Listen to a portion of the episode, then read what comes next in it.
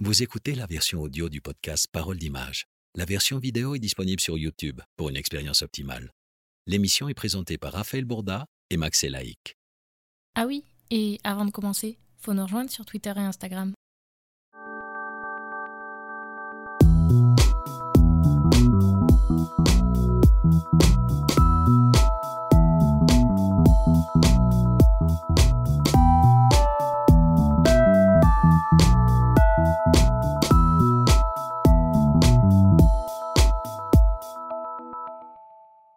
Un nouvel épisode aujourd'hui, bienvenue à tous. On va parler de- d'architecture, de, photographie, d'architecture plutôt. Euh, J'espère qu'on va voyager un petit peu à Venise, à Hong Kong, un peu partout dans le monde. Mhm. Euh, je suis toujours avec mon pote Max. Comment tu vas? Ça va radieusement bien aujourd'hui. Tu vas bien? Oui, ça va très bien. Moi aussi, je vais très bien. Aujourd'hui, on a Thibaut Poirier qui est consultant en architecture d'un côté, Mhm, photographe mhm, d'architecture de l'autre. Tu vas bien? Ça va? Ça va bien. On est très content de t'avoir. Bienvenue à toi chez nous. Merci. On va parler de plein plein de trucs. La première question qu'on s'est posée, parce qu'il y a plein de photographies différentes, Mhm, c'est pourquoi l'archi Avant même de parler de photos, mhm. Pourquoi l'archi te, plaît et occupe deux de tes deux jobs? Ouais, c'est c'est une bonne première question, on va dire. J'ai découvert un peu l'archi quand j'étais ado, quand j'avais 12-13 ans. Euh, j'ai habité. euh, mon père était expatrié pour une entreprise qui s'appelle Air Liquide. Donc, du coup, on a voyagé un peu à droite à gauche euh, quand j'étais enfant. Et quand j'étais ado, j'ai habité à Tokyo pendant 5 ans. Et donc, euh, bah, Tokyo, c'est quand même une ville. euh, une très très grande ville avec beaucoup d'architecture, beaucoup d'architectures très différentes, contrairement à Paris où il y a vraiment une homogénéité très claire dans, dans les bâtiments. Euh, Tokyo, c'est un peu, euh, c'est un peu chacun fait ce qu'il veut.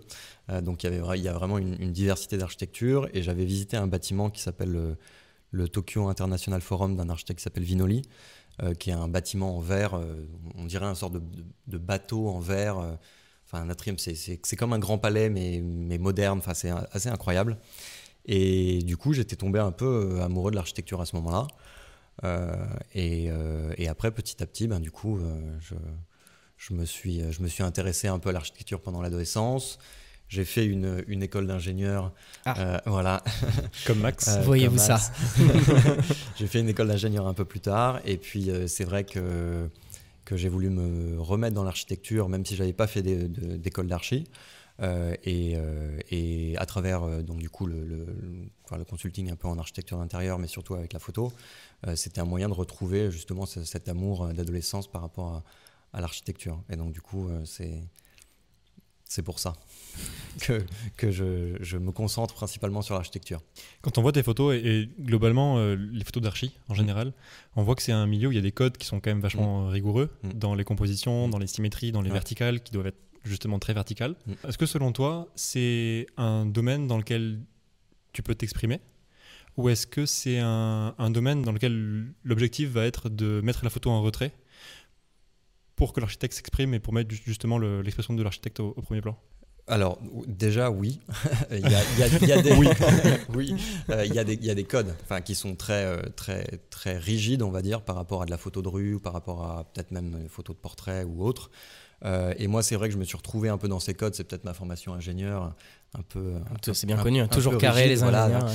Euh, et, et donc ces, ces codes-là, euh, comme tu en parlais, enfin le, les, les verticales qui doivent tout le temps être euh, verticales, euh, c'est une, des règles de base. Et je me suis assez bien retrouvé dans ce, type de composition et dans ce type de, format un peu plus euh, rigide que, le portrait ou la photo de rue, par exemple.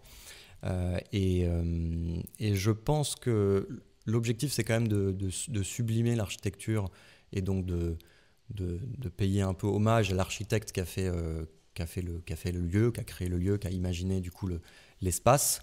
Euh, mais après, euh, il y a quand même des jeux de lumière, il y a quand même des jeux de composition. Euh, c'est pas tout le temps, on se pointe, on fait grand angle, un, shot et puis on s'en va. Euh, Il y, a quand même- y a quand même un peu de recherche par rapport à, à, du coup, au détail qu'a pu, qu'a pu créer l'architecte. Il y a vraiment un dialogue entre, entre ce qu'a voulu créer l'architecte et comment est-ce que le photographe veut le sublimer. Donc, du coup, si le, le photographe travaille avec l'architecte, du coup, il y a un dialogue. euh, l'architecte va lui dire ce qu'il veut photographier, mais quand c'est pas le cas, et moi, je- souvent, je vais photographier justement des, choses qui ont déjà été faites il y a longtemps, euh, il y a vraiment une, recherche et une compréhension de l'architecture pour pouvoir justement la, mettre, en, valeur. Je, me sens assez à l'aise avec cette, cette rigidité et je peux exprimer ma créativité justement dans ce milieu un peu, un peu fermé. Avant qu'on fasse un saut dans, dans, ton process, dans la manière dont tu choisis mm. tes, tes, sujets, tout ça, euh, pour qu'on comprenne bien, j'aimerais bien que tu nous dises euh, un peu pour, euh, pour qui tu travailles, si tu travailles pour toi, ou si tu, tu, tu, travailles pour des commandes, par exemple, de gens qui ont besoin de photos de leur bâtiment et de, mm-hmm. et de leur édifice, pour, pour, par exemple des architectes aussi. Tu, mm-hmm. tu, travailles pour toi ou Je fais les deux en fait. Tu fais les deux? Je fais les deux. Alors, la plupart du travail que je, que je publie, c'est mes séries personnelles. Euh, après, il y, a des, collaborations avec des architectes où, euh, du coup, là, je me mets vraiment pour le coup totalement en retrait parce que l'objectif, c'est que l'architecte puisse partager euh, ses photos et, et c'est pas nécessairement mon nom qui apparaît. là, on est plutôt sur de, l'architecture. J'aime beaucoup aussi les intérieurs, les appartements, les beaux appartements. Enfin, c'est un peu, je pense, comme ça que je suis aussi rentré dans l'architecture. et donc, du coup, je travaille avec des architectes sur, principalement du coup des intérieurs.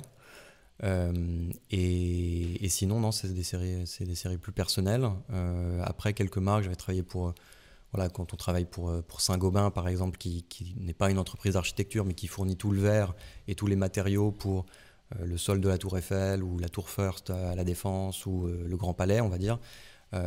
c'est aussi une collaboration, pas avec un architecte, mais avec une société de, de construction historique française, donc c'est assez intéressant. C'est cool de pouvoir faire les deux. Mm. C'est quoi la différence entre. Euh, très, très naïve comme question, mais mm. c'est quoi la différence entre shooter par exemple une église ou shooter un appartement? Est-ce qu'il y a vraiment beaucoup plus de contraintes? Est-ce que dans la mise en place, dans la, le travail euh, en amont, etc., c'est vraiment différent? Ou est-ce que toi tu vois des codes euh, qui se répètent un peu, un peu partout? Sur la technique, je pense qu'il y, y, a des codes très clairs. On, a parlé des contraintes, justement, mm-hmm. des, règles un peu de, de l'architecture. Il y a des contraintes de, de luminosité, de, de, composition, on va dire. Euh, mais après, euh, quand on shoot un appartement, il y a plus de, on va dire de staging, on fait un peu plus, on, peut plus bouger les choses, on peut plus mettre en valeur les choses. Quand on est sur des, des bâtiments euh, historiques, des églises, des, des, des, bibliothèques, globalement, on vient, on a 15 minutes pour faire sa photo, on peut hmm. marcher un peu, se balader, bon, ça, ça dépend, il y, a, il y a des moments où, où, on est un peu plus libre, mais il y a quand même plus de contraintes. Et aussi en termes de luminosité, euh, on va pas nécessairement chercher la même luminosité, la même luminosité euh, puisque quand on est, euh, enfin moi quand je shoot généralement des des grands lieux ouverts, je veux pas avoir une lumière directe du soleil, mhm. donc je vais plutôt être sur des journées où c'est nuageux pour avoir une lumière qui est beaucoup plus diffuse. Et voilà une lumière un peu comme comme ça. Euh, pour avoir justement pas trop de contraste dans l'image et pour pouvoir ensuite jouer en post-prod beaucoup plus facilement sur les contrastes ou les couleurs. Parce que s'il y a vraiment des lumières qui rentrent euh, en plein, euh, en, enfin dans le, dans le, dans le cadre, ça va créer un, style qui est différent, mais qui va pas être homogène d'une image à une autre. et c'est vrai que je cherche quand même une homogénéité assez marquée dans, les, dans les séries que j'ai produites là. Je suis justement sur ton site. Mm. Je te vois que, je vois que tu, l'as vu aussi. on passe d'espaces sacrés, donc dans les églises, mm. à, à, la Californie, aux bibliothèques, tu as fait une série sur les bibliothèques, euh, sur Venise qui dort. Y a, ça, on va vraiment dans le monde entier. Mm. Comment tu choisis tes, sujets? C'est quelque chose qui te touche à la base euh, d'un point de vue architectural ouais. Ou euh, comment, tu, comment tu choisis un peu ce que, que tu vas shooter?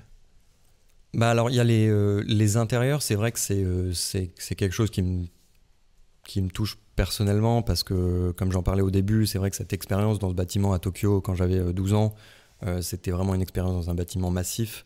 Euh, et donc, j'ai essayé de trouver des thématiques où je pouvais vraiment déployer euh, une série sur c'est pas nécessairement facile de trouver une thématique on peut déployer 20, 30 photos de lieux qui sont quand même assez exceptionnels et qui, qui ont une, fonction qui est bien spécifique.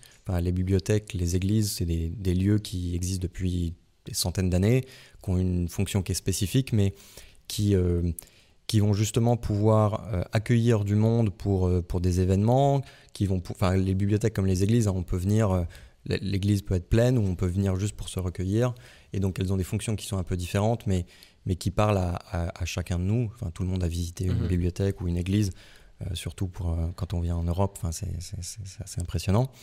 Et donc, donc il y a vraiment cette, cette volonté de créer une série euh, justement avec des lieux qui ont des fonctions spécifiques, mais avec des architectures qui vont varier. Et donc du coup, quand on regarde euh, que ce soit les bibliothèques, une bibliothèque de 1728 ou une bibliothèque de 2015, on n'a pas du tout les mêmes architectures, mais on a la même fonction et ça permet de, dans la série de, de, de mieux comprendre ce qu'a voulu dire l'architecte. Ah oui, effectivement, on passe de choses vraiment. Ouais, donc ça, c'est par exemple, c'est la bibliothèque du musée euh, du Rijksmuseum d'Amsterdam, qui est euh, un peu comme le Louvre d'Amsterdam. Et donc ça, c'est une bibliothèque, je crois, de 1850. Et la bibliothèque blanche, qui est juste après, ça, c'est une bibliothèque, je crois, de 2009 euh, à Stuttgart. Et là, du coup, on n'est pas du tout sur le même, euh, sur la même, même la même, euh, la même fonction quand on est, quand on regarde les bibliothèques parisiennes. Mhm. Je ne sais pas si vous avez étudié dans des bibliothèques parisiennes, mais c'est très, c'est très étudiant, on va dire. Il y a des tables, c'est fait pour que les, les étudiants viennent travailler toute la journée, alors qu'en Allemagne, non, c'est plutôt un endroit où il y a des livres. Donc on va venir, on va prendre un livre, et puis ensuite on va aller dans une salle de lecture qui est annexe. Alors que vraiment, les bibliothèques parisiennes, on le voit bien ici, c'est salle de classe gigantesque. c'est- C'est ça, en fait. C'est c'est vraiment cette, cette ambiance studieuse, que, que, que ce soit sur la BNF ou, ou Sainte-Geneviève. Donc, on voit déjà géographiquement euh, des, euh, des, des utilisations de ces lieux qui sont différentes et à travers le temps, justement, euh, des, euh, des évolutions dans, euh, dans la, la- la fonctionnalité de ces lieux-là. C'est marrant parce que tu parles de fonctionnalité, de, de la manière dont on utilise ces lieux, Mm. donc forcément avec un rapport à l'humain, Mm. presque anthropologique. Mm. Et pourtant, dans aucune de tes photos, on voit d'humain. Oui, c'est vrai. C'est Ça, c'est vraiment une, une volonté très claire et, et ça se sent dans les photos. Euh, ouais, bah après, c'est. Il y a quand même de l'inspiration. euh, déjà, je trouve que ça permet d'avoir une homogénéité très claire, euh, du coup, d'une photo à une autre. Euh, si on a une photo avec des hommes, des humains, une photo qui est vide, du coup, enfin, je trouvais que ça, dérangeait un peu dans, dans l'homogénéité. Ça permet d'avoir une, une, on dit, on dit enfin, vraiment une, photo claire et précise à un moment donné, juste de l'architecture. Et donc, euh, ça permet de laisser parler l'architecture. D'accord, c'est pour, pour pas déranger le- la lecture de, du bâtiment. Exactement, la lecture du bâtiment. on- Et puis il y a peut- le côté intemporel, tu il y a es le- en train de il y a dire le aussi. côté que- intemporel, exactement. Hmm. Et puis après, enfin, si vous connaissez, mais du coup, il y a, il y a quand même des, des- des photographes qui ont un peu initié cette démarche euh, de photographie d'architecture d'intérieur, comme euh, Candida Hofer, qui faisait des photographies euh, sans, sans personne. Même moi, j'étais beaucoup inspiré de la, la série euh, euh, de théâtre de Sujimoto, Ouais. qui est euh, photographe japonais, japonais, qui faisait du coup, euh, qui allait dans les théâtres et qui, qui ou- ouvrait son, enfin, l'obturateur au début du film, qui laissait tourner tout le film. Et du coup, c'était juste la lumière du, du film qui permettait d'éclairer la salle. Donc il y a vraiment cette, euh, cette inspiration de ces deux photographes-là dans, dans ces séries-là. Et c'est vrai que dans ces séries, il n'y a, y a pas, y a pas d'humain. C'est marrant parce que Sujimoto, il est aussi photographe d'archi. Et Ouais. comme toi, il a la double casquette, il est aussi architecte. enfin, Ou... Ouais, je crois, ouais. Il fait oui, deux, oui, il il fait fait des. Ouais, exact. C'est marrant. C'est ton sensei. Le sensei. Ah ouais, bah là, c'est un bon Je, je sensei. voyais la bibliothèque, là, t'es allé à celle de Coimbra Hmm. Au Portugal, ouais. Parce que euh, je Ouais. l'avais visitée et je crois qu'elle est connue. Je, je Ouais, c'est pense celle-là. que c'est une de celles-là, ouais. Ok. Ouais, elle est, elle est à l'ancienne. Et en fait, il Ouais. m'expliquait que, petit aparté, qu'ils utilisent des chauves-souris pour que, euh, pour que les insectes soient mangés et qu'ils dévorent pas les livres. Du Ah, coup, en fait, quand tu te balades dans la bibliothèque, tu as des chauves-souris en permanence qui, qui traversent la bibliothèque. Ça, c'est ça, c'est fou. Mais je crois que celle-ci, c'est la plus vieille. C'est, euh, je crois que c'est 1728. Mhm. Et du coup, euh, bah là, on voit, il n'y a, pas de- y a pas de table. C'est vraiment une, une bibliothèque. euh, en, en plus, en enfilade, il y a trois, trois pièces. Mm. Euh, et, euh, et du coup, celle-ci, j'avais pu la visiter avec le, le directeur de, de la bibliothèque. Parce que c'est un lieu qui est comme. Enfin, ces lieux-là, généralement, et où, enfin, il y a une photo de, de Trinity College euh, à Dublin aussi, qui est une de mes photos qui est, qui est Ok. assez connue. Mhm. C'est des lieux qui sont visités par des centaines, voire des milliers de personnes tous les jours. Donc, Mhm. de pouvoir euh, accéder à ces lieux euh, vides euh, et généralement accompagné soit du directeur, soit d'une personne qui connaît la bibliothèque, c'est aussi un, un privilège euh, assez. euh, enfin, c'est- c'est c'est très sympa. Tu fais comment pour avoir personne sur les photos? Euh, alors, des longues expos ou euh, non, euh, je demande des autorisations. Là, clairement, à chaque fois, c'est. euh, sur les bibliothèques, c'est à chaque fois des, auto- des autorisations. Sur les églises, bon, quand on va dans une église en plein milieu de la journée, il y a rarement du monde. euh, surtout dans des églises un peu euh, modernes ou, euh, ou un peu plus cachées, on va dire. C'est justement celle que j'ai photographiée. Donc, les églises, c'était un peu plus simple, mais quand. euh, quand il y a des bibliothèques, euh, ouais, il faut, faut demander des autorisations. Est-ce que tu as. Est-ce que tu as profité, je mets entre guillemets, du Covid avec euh, les lieux vidés pour, euh, pour shooter certains lieux que tu n'aurais pas pu euh, shooter avant ou, ou au contraire ça t'a ça t'a desservi? Euh, non, j'ai pas, j'ai pas pendant le, pendant la- le confinement là, j'ai pas profité. Je- Peut-être que c'était, euh, c'était, naïf- enfin peut-être que c'était pas fondé de ma part, mais je me suis dit qu'avec toutes les contraintes sanitaires, euh, Mhm. Aller demander à des, à des lieux qui étaient déjà en difficulté euh, de ne pas avoir de monde et je pense qu'ils étaient sous-staffés et du coup qui étaient peut-être juste laissés un peu euh, vides, euh, de demander des autorisations pour faire des photos.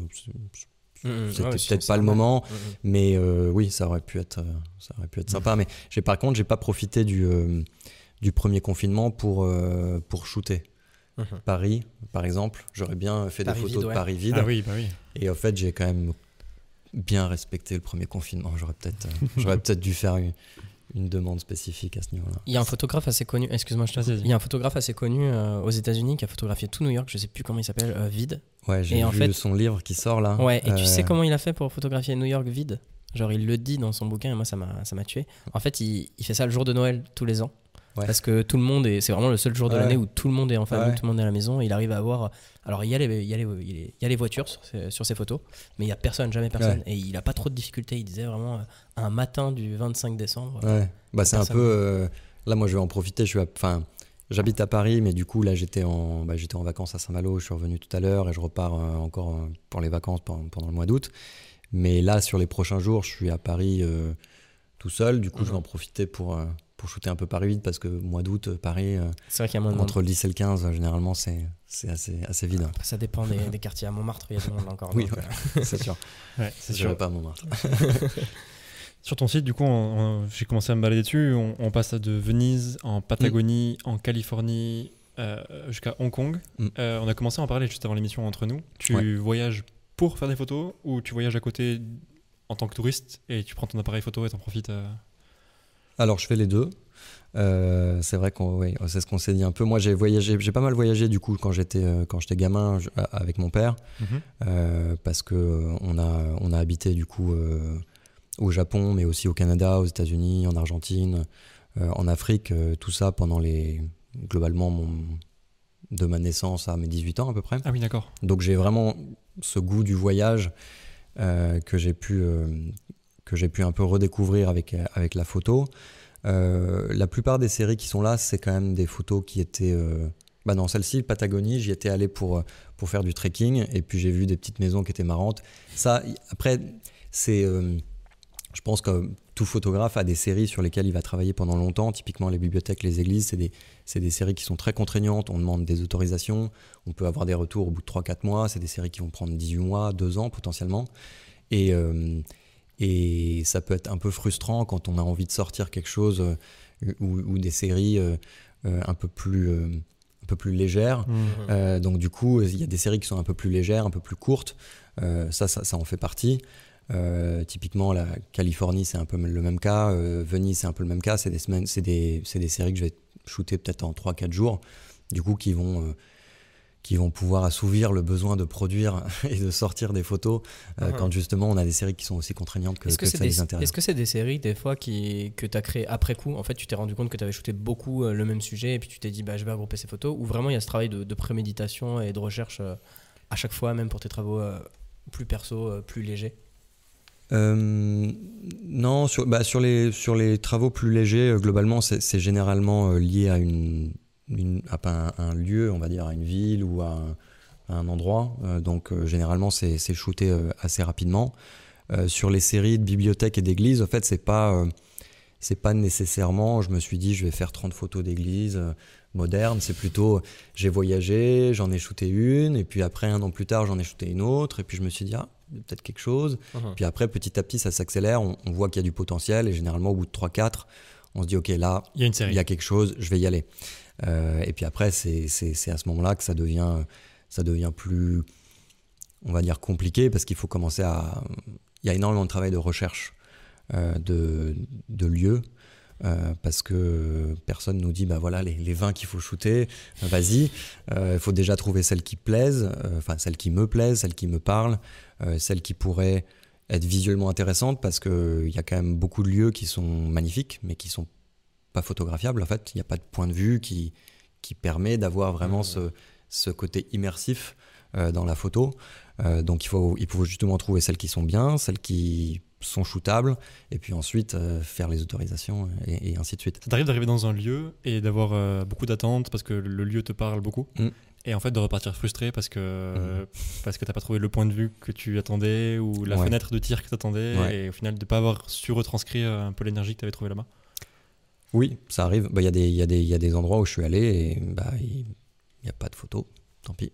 En général, c'est ça, il n'y a, pas- y a pas de point de vue ou tu étais au mauvais moment. Ouais, il n'y a pas de point de vue, c'est mauvais moment ou c'est juste que au final, après, euh, enfin, je pense qu'on enfin, tous les photographes, on le fait tous. euh, on arrive sur le lieu, on est très excité, on prend les photos et puis après on rentre et puis on fait les retouches et puis finalement, en fait, ça marche, ça marche pas. Quoi. Ah, c'est même pas sur le moment que tu te dis que. Non, bah après, sur le moment, le truc c'est quand on est sur le moment, euh, soit on dit bon, bah, je shoot rien, soit on se dit ok, j'ai quand même fait le déplacement, je fais trois heures de train pour venir là, je vais quand même prendre deux ou trois photos, je vais pas en prendre 25, mais, euh, mais après ça marche peut-être pas. Euh, mais pour éviter ça, je fais quand même énormément de recherches en amont, que ce soit enfin beaucoup de Google Photos déjà pour trouver, mais ensuite pour trouver beaucoup de points de vue différents et puis valider le fait que ça vaut le coup.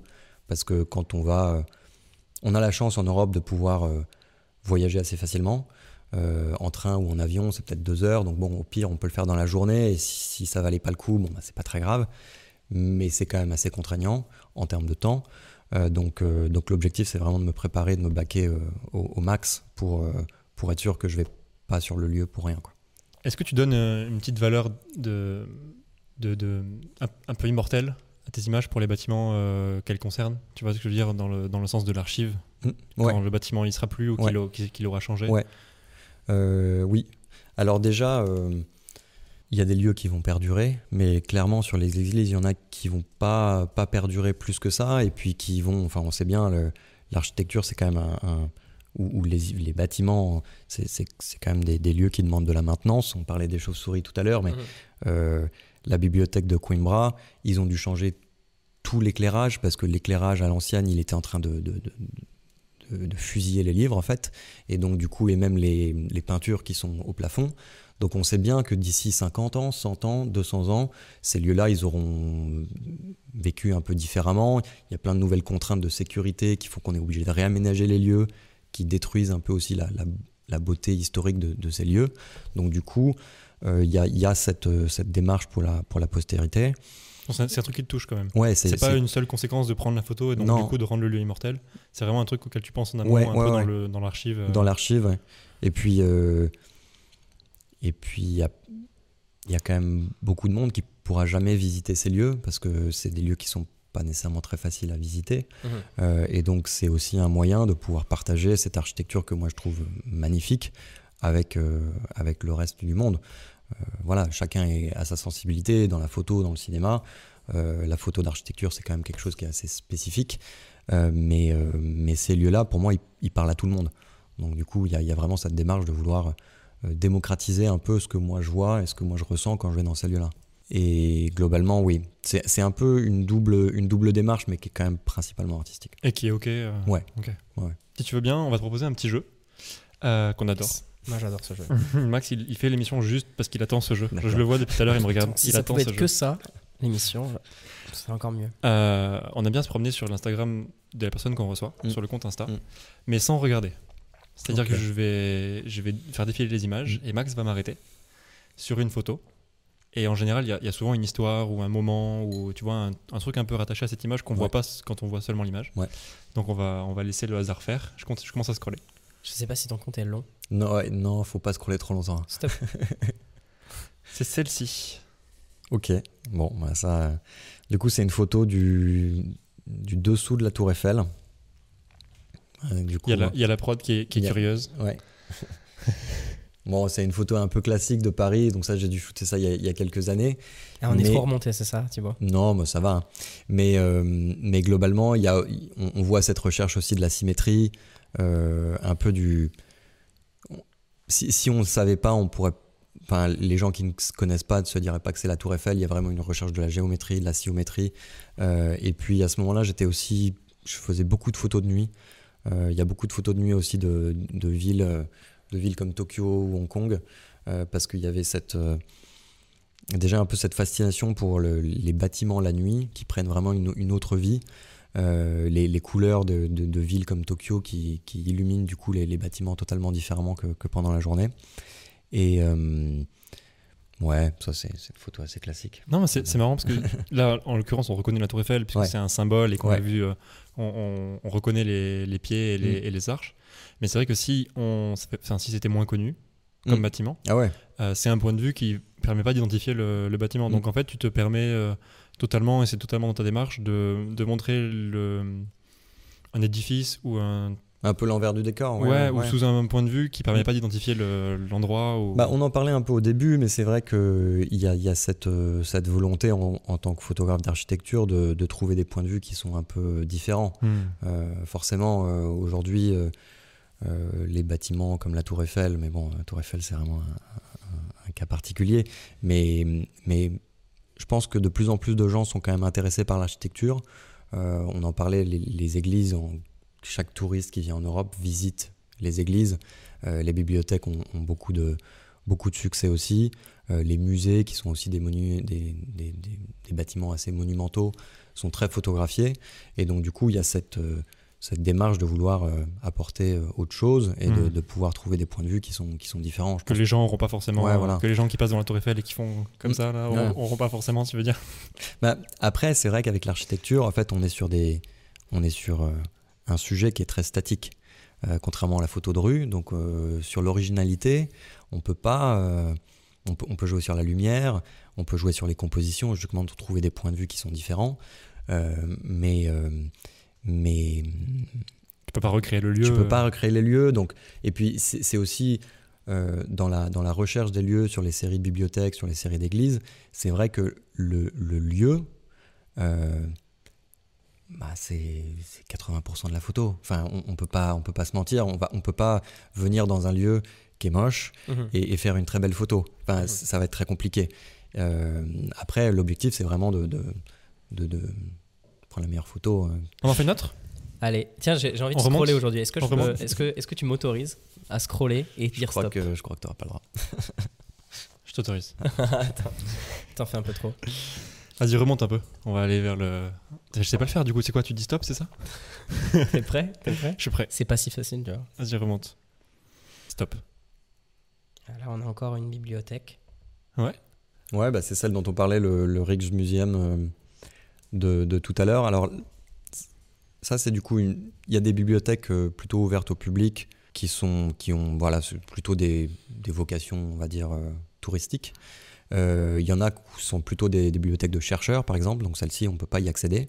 Euh, celle-ci, c'est vraiment une, une très belle bibliothèque, mais donc du coup, qui est, qui est une sorte d'annexe Mhm. du, euh, du, du musée. Quand on est touriste, on peut que accéder au, au dernier étage. Donc on voit la bibliothèque de très haut et donc on ne peut pas prendre la, la photo qui, Hmm. qui, a de la valeur. Et donc euh, là, il y avait eu quand même des, des autorisations un peu. On se regarde dans Harry Potter. peu- Ouais, ouais, c'est très Harry Potter. hein. On a vu plein de photos et puis on en voit davantage, même si on va sur ton compte Insta et même mieux sur ton site pour les Mm. voir en série. Mm. Euh, on a déjà parlé de cette, euh, de cette rigueur chirurgicale sur les verticales, sur les symétries, etc. On a tous déjà essayé, je pense, de prendre en photo avec son un appareil photo classique un bâtiment qui est un peu haut. Et donc forcément d'avoir le réflexe, de, enfin le réflexe sans mauvais jeu de mots, de lever l'appareil. Mm. Et on a les perspectives, forcément, puisqu'on change le point de vue, on a les perspectives qui se cassent la gueule, ouais. qui, se, qui convergent. Mm. Sur les, tes photos, c'est pas le cas. Mm. Du coup, je sais que tu utilises un, un matériel un peu spécial, Ouais. des, mat- des, des objectifs un peu spéciaux Ouais. notamment, et je crois que tu nous les as amenés. Ouais, je les ai amenés. Euh, Ça peut être super intéressant de les, de les voir et de comprendre un peu comment, comment ça fonctionne, tout je ça. vais vous montrer la bête. Mais quel est ton secret, Thibaut? Alors, bah, déjà, juste pour, pour, bah, pour confirmer ce que tu dis, il y, a- y a vraiment cette. euh, c'est un effet optique, mais quand on, on- on fait monter ou on pointe vers le haut euh, l'objectif, surtout sur des grands angles. Quand on a des, des- un smartphone, on voit pas vraiment la différence. Ah ouais? Mais quand on a. bah, moins que quand tu as, quand t'as un grand angle.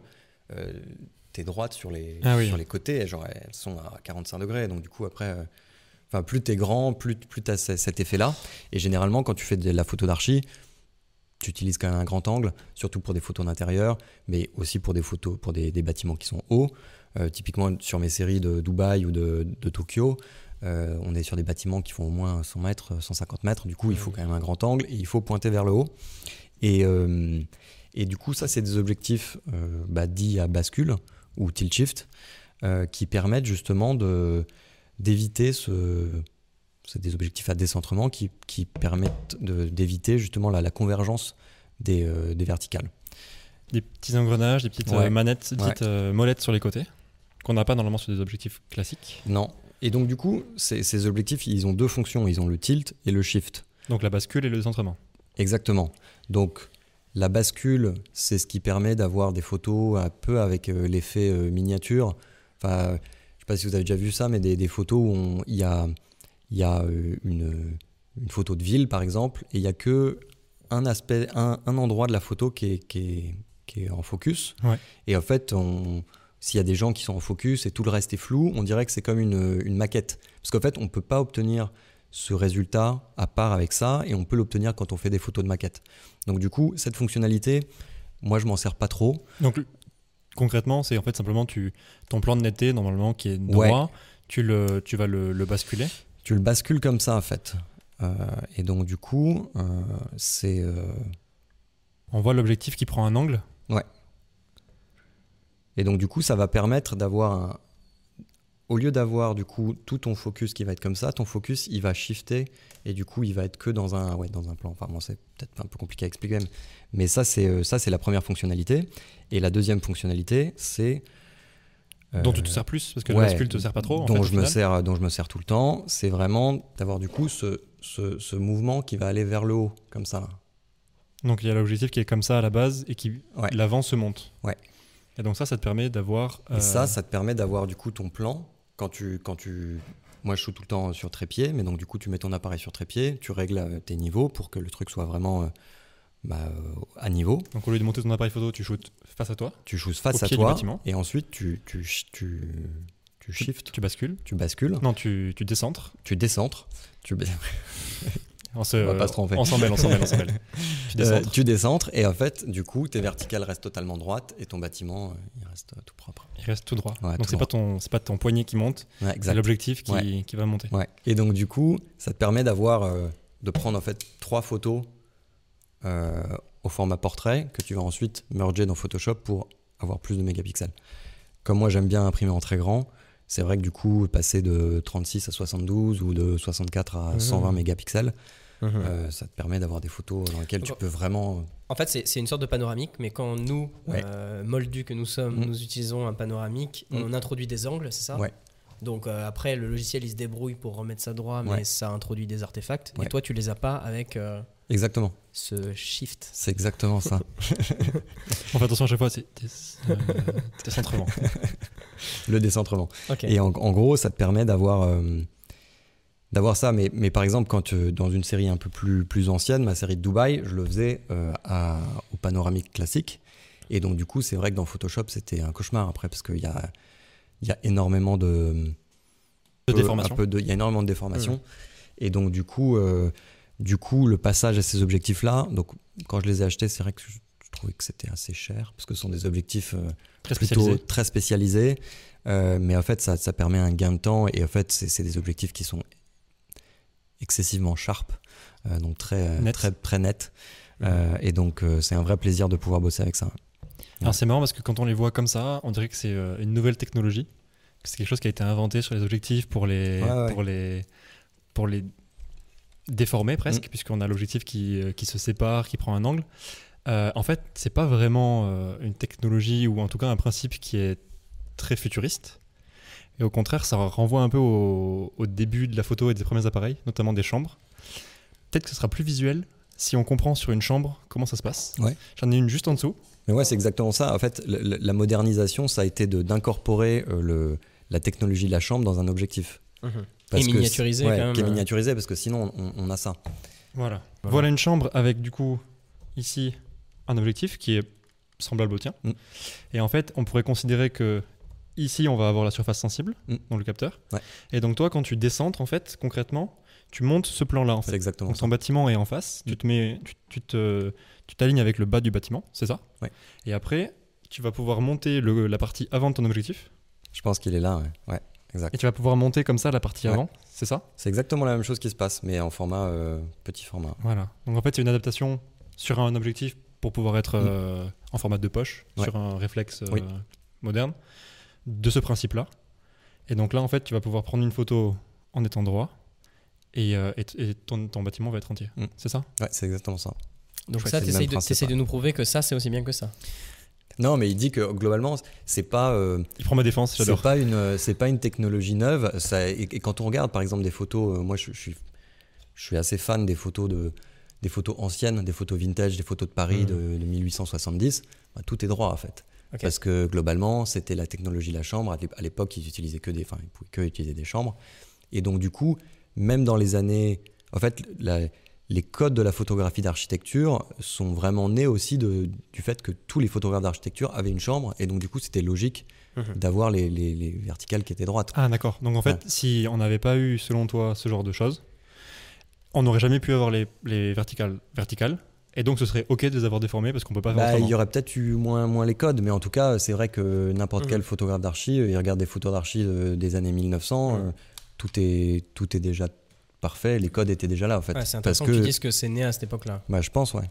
Et, euh, et il existe des possibilités de faire, on commençait à en parler, tu disais que tu avais commencé l'archi, euh, les photos d'archi sans tout ce matos. Mm. On comprend parce que c'est un investissement quand même. Ouais. Il faut être sûr qu'on va, que c'est vraiment ce qu'on va Bien faire. sûr. Et c'est, comme tu disais, du matos très spécialisé. Mm. Euh, à la base, tu faisais quoi? Tu faisais, tu, tu, tu faisais des photos, tu faisais plusieurs photos que tu mergeais après, que tu assemblais après dans Photoshop et tu te débrouillais avec les outils de, de Ouais. rattrapage? Ouais, bah en fait, moi j'ai. donc là, maintenant, je suis, sur, euh, je suis sur un Sony avec des objectifs Canon.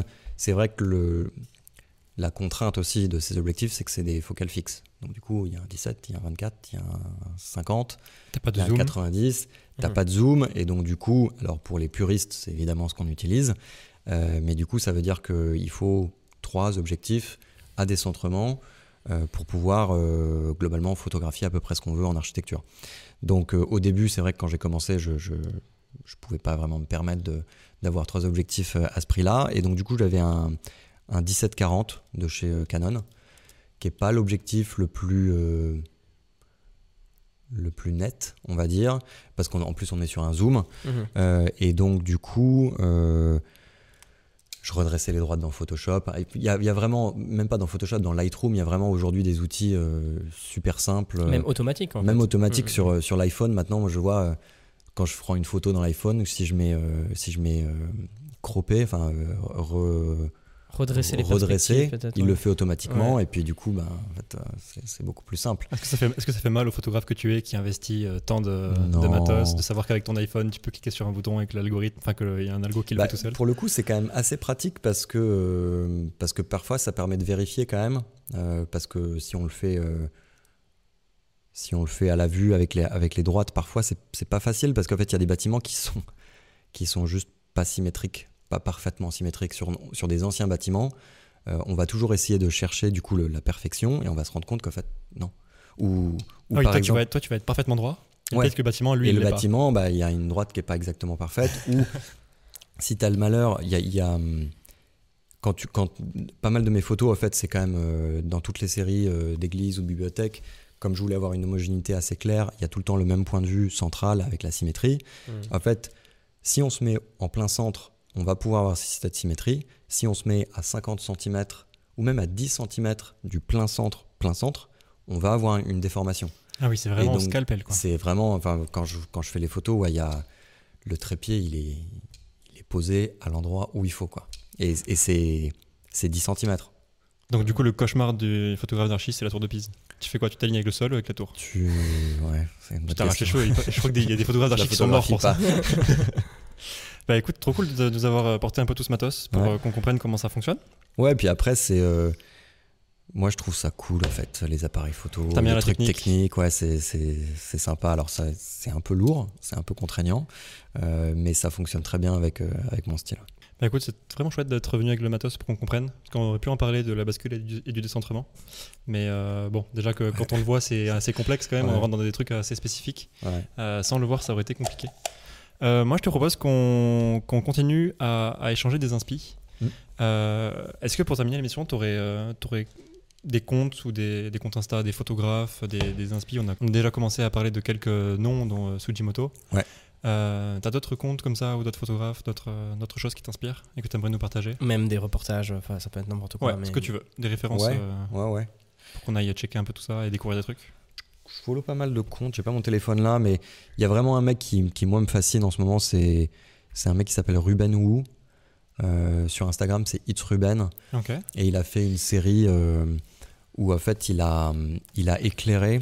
En fait, il, il va dans des, dans milieux naturels, mais des endroits super perdus, euh, dans le désert, ou. ou- Enfin, les, les endroits déjà de jour sont incroyables Mhm. et c'est vraiment euh, Tu veux nous montrer peut-être? méga remote, ouais. Qu'on le voit Et, euh, et il a fait une série euh, hop là, où il a euh, du coup utilisé un drone, mais pas pour photographier, mais pour illuminer du coup le, le paysage Ah oui, avec un drone. Donc en fait, il a des photos de paysage la nuit qui sont totalement surréalistes. Mhm. Et en fait, en fait, quasiment toutes ces photos, toutes les photos là. Ah oui, euh, d'accord. C'est presque du light painting, Ouais, sauf qu'il c'est- utilise le, le drone. c'est- du light Ah oui, painting euh, de drone. Ah, je suis déjà tombé sur ce qu'il fait. Ouais, Ouais, ouais, ouais. Enfin, le mec là, il. il- Ouais, ouais, ouais, j'ai vu des déserts avec un petit peu. Et puis même après, il, Ouais. il est vraiment, il est vraiment bon parce que au-delà de la photo, il, il- il fait aussi des, il fait aussi de la vidéo et il y a vraiment une, une recherche de la composition, une recherche de des lieux qui moi me parle énormément. Et j'avais écouté une, une une interview où Ouais. c'est vrai que moi, on parlait tout à l'heure de la complexité, de faire demander des autorisations, machin et tout. Mais lui, il explique que voilà, il, le mec, il prend une caisse, et il fait 24 heures de route pour aller au milieu de nulle part et il fait moins 20 degrés. Et puis son drone, en- au bout de 4 minutes, il, il tombe en plein dans le désert. Donc, ok. enfin, Il a une chaîne un peu où il montre ses, ses aventures Ouais, a- bah, sur son Insta, il met pas mal de, il met pas mal de stories. Ouais. Euh, et euh, c'est vraiment super bien documenté. Et moi, c'est vraiment un des mecs. Là, on est, on est même plus vraiment sur la photo, mais on est sur le- bah, un artiste visuel. Et bon, Mhm. là maintenant, il collabore avec euh, des grandes marques d'automobiles, euh, avec Audi, avec. euh, Ah oui, d'accord. Après, c'est fou, on dirait vraiment de l'art graphique. Là, je, le truc, je- euh. je suis bloqué sur, sur celle-là. ouais, c'est Ouais, je impressionnant. que tu fasses depuis deux En fait, C'est quoi C'est que des longues expos avec le drone qui se déplace et qui Ouais, éclaire. ouais. Et après, il les accélère et ça fait, on dirait presque de la 3D. Ouais. Tu sais, on Ouais. dirait. Que- Genre euh, globalement, attends, parce qu'il y en a une qui. euh, Maintenant avec la techno, ouais, genre des trucs comme ça, tu vois. C'est marrant, je suis tombé sur elle euh, il y a 2-3 jours. Je dois l'avoir dans mon feed. Et donc du coup, ça mélange euh, des, des longues exps euh, et puis des couchers de soleil et puis des éclairages au drone et puis il te fait des mini-films. et Enfin, c'est c'est Ça impressionnant. rend fou là. Ouais, c'est c'est dingue. hein.